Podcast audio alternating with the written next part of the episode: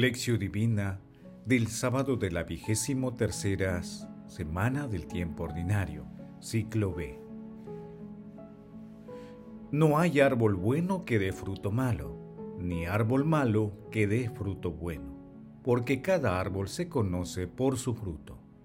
Lucas capítulo 6, capítulo 43. Oración inicial. Santo Espíritu de Dios, amor del Padre y del Hijo, ilumínanos con tus dones, para que podamos comprender los tesoros de la sabiduría que Jesús nos quiere revelar en este día.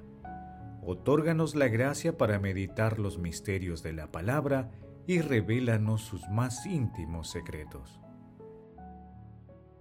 Madre Santísima, intercede ante la Santísima Trinidad por nuestra petición. Ave María Purísima, sin pecado concebida.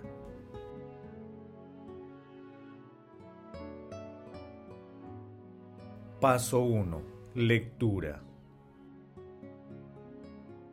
Lectura del Santo Evangelio según San Lucas, capítulo 6, versículos del 43 al 49. En aquel tiempo, Jesús decía a sus discípulos, no hay árbol bueno que dé fruto malo, ni hay árbol malo que dé fruto bueno. Porque cada árbol se conoce por su fruto. No se cosechan higos de las zarzas, ni se vendimian racimos de los espinos. El hombre bueno, de la bondad que atesora en su corazón, saca el bien, y el que es malo, de la maldad saca el mal. Porque de la abundancia del corazón habla la boca. ¿Por qué me llaman Señor, Señor, y no hacen lo que digo? El que se acerca a mí, escucha mis palabras y las pone en práctica. Les voy a decir a quién se parece. Se parece a uno que edificaba una casa. Cavó profundamente y puso los cimientos sobre roca. Vino una inundación, arremetió el río contra aquella casa y no pudo destruirla, porque estaba sólidamente construida. En cambio, quien escucha la palabra y no la pone en práctica, se parece a uno que edificó una casa sobre el tierra, sin cimiento. Arremetió contra ella el río y enseguida se derrumbó y quedó completamente destruida. Palabra del Señor, Gloria a ti, Señor Jesús. El pasaje evangélico de hoy presenta la parte final del Sermón de la Montaña, según San Lucas, con la parábola del árbol que da frutos buenos. Así como la resistencia de una casa depende de sus cimientos, la calidad de los frutos de una persona depende de lo que alberga en su corazón como manifiesta Veda el Venerable. Se entiende también por cimiento de la casa la buena intención en el obrar. Porque el que oye con buenos fines cumple firmemente los mandamientos del Señor. El texto de hoy se puede traducir en una interrogante. Los valores y creencias que inspiran nuestras acciones y hábitos cotidianos son los mismos de Jesús? Esta es la manera de medir la autenticidad de nuestra fe. Paso 2. Meditación. Queridos hermanos, ¿cuál es el mensaje que Jesús nos transmite a través de su palabra? Jesús señala que debemos edificar nuestra vida sobre bases firmes apoyadas en la verdad, el amor y el servicio al prójimo. No basta que reconozcamos a Jesús como nuestro Dios, solo de palabra. Es indispensable que creamos en Él, que acudamos al sacramento de la penitencia arrepentidos de nuestros pecados, que vivamos en santidad y nos amemos unos a otros, siguiendo sus enseñanzas. Por ello, no construyamos nuestra vida basándonos en la prosperidad y superficialidad mundana. Nuestra roca es Jesucristo y en Él debemos confiar. Y cualquier cosa fuera de Cristo es arena. Hermanos, meditando la lectura respondamos, ¿cuál es el sustento o cimiento de nuestra vida? ¿Cuál es el grado de autenticidad de nuestra fe? Recordemos que para medir la autenticidad de nuestra fe es vital cumplir los mandamientos del amor a Dios y al prójimo, aplicando la bienaventuranza de nuestra forma de pensar y en el cotidiano accionar de nuestras familias, trabajos, comunidades y por donde vayamos. Es la correspondencia entre el deseo del corazón humano por Dios y la gratitud del deseo de Dios por el hombre que despojándose de su majestad se hizo uno de nosotros, tal como lo señala el cardenal Tempesta.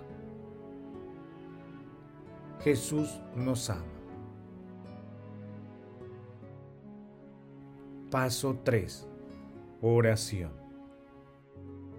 Padre Eterno, multiplica nuestros esfuerzos para edificar nuestra vida sobre la solidez de las enseñanzas de nuestro Señor Jesucristo, tu Hijo, para que poniéndolas en práctica podamos ser dignos de entrar en tu reino. Espíritu Santo, luz que penetras las almas, infunde en nosotros el deseo ardiente de convertir las enseñanzas de nuestro Señor Jesucristo en acciones de bondad. Amado Jesús, misericordia pura e infinita, concede el perdón a las almas del purgatorio y llévalas al banquete celestial. Envía a San Miguel Arcángel para que proteja a las almas de las personas agonizantes ante los ataques del enemigo. Dulce Madre María, Madre de la Divina Gracia, intercede ante la Santísima Trinidad por nuestras peticiones. Paso 4. Contemplación y acción. Hermanos, contemplemos a nuestro Señor Jesucristo con un texto de Santa Teresa de Calcuta.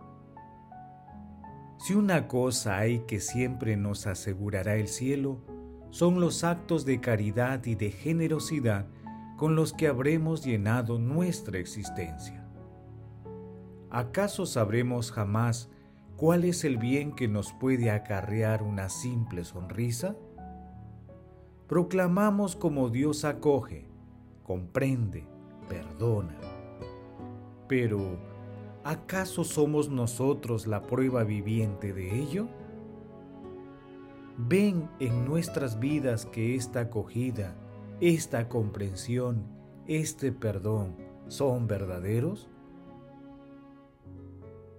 Seamos sinceros en nuestras mutuas relaciones. Tengamos el valor de acogernos unos a otros tal como somos.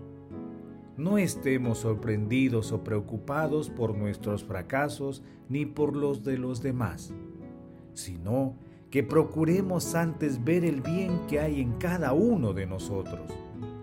Busquémosle, porque cada uno de nosotros ha sido creado a imagen y semejanza de Dios. No olvidemos que todavía no somos santos, sino que nos esforzamos para llegar a serlo.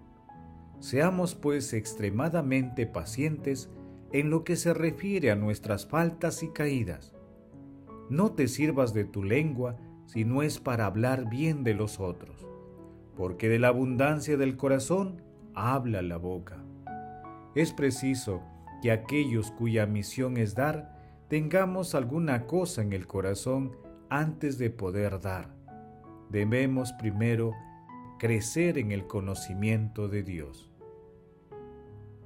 Hermanos, hagamos el compromiso de continuar cimentando nuestra vida sobre las bases firmes de la palabra de Dios y con la ayuda del Espíritu Santo la palabra sea una fuente de inspiración para la realización de obras de misericordia.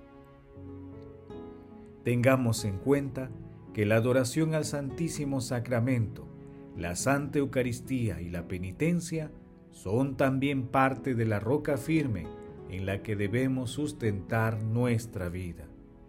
Glorifiquemos a la Santísima Trinidad con nuestras vidas.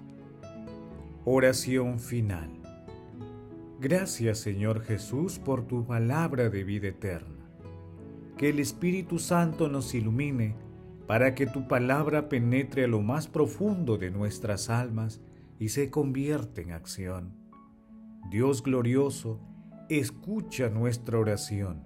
Bendito seas por los siglos de los siglos.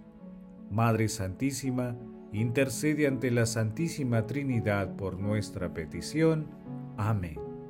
El Señor esté con ustedes y con tu Espíritu. La bendición de Dios Todopoderoso, Padre, Hijo y Espíritu Santo, descienda sobre ustedes y los acompañe siempre. Amén. Bendigamos al Señor, demos gracias a Dios.